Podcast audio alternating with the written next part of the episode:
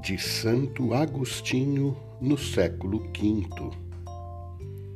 Para que não julgues ser Salomão que edificou uma casa para Deus, a Escritura começa um salmo assim: Se o Senhor não edificar a casa, em vão trabalham os que a edificam.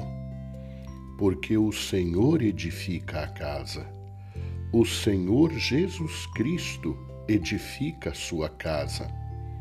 Trabalham muitos nesta construção, mas se não é Ele quem edifica, em vão trabalham os que a constroem.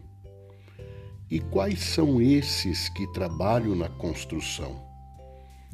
Todos aqueles que na igreja pregam a palavra de Deus os ministros dos mistérios de Deus.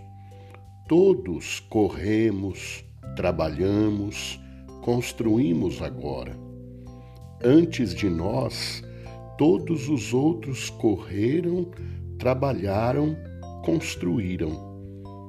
No entanto, se o Senhor não construir a casa, em vão trabalham os que a constroem.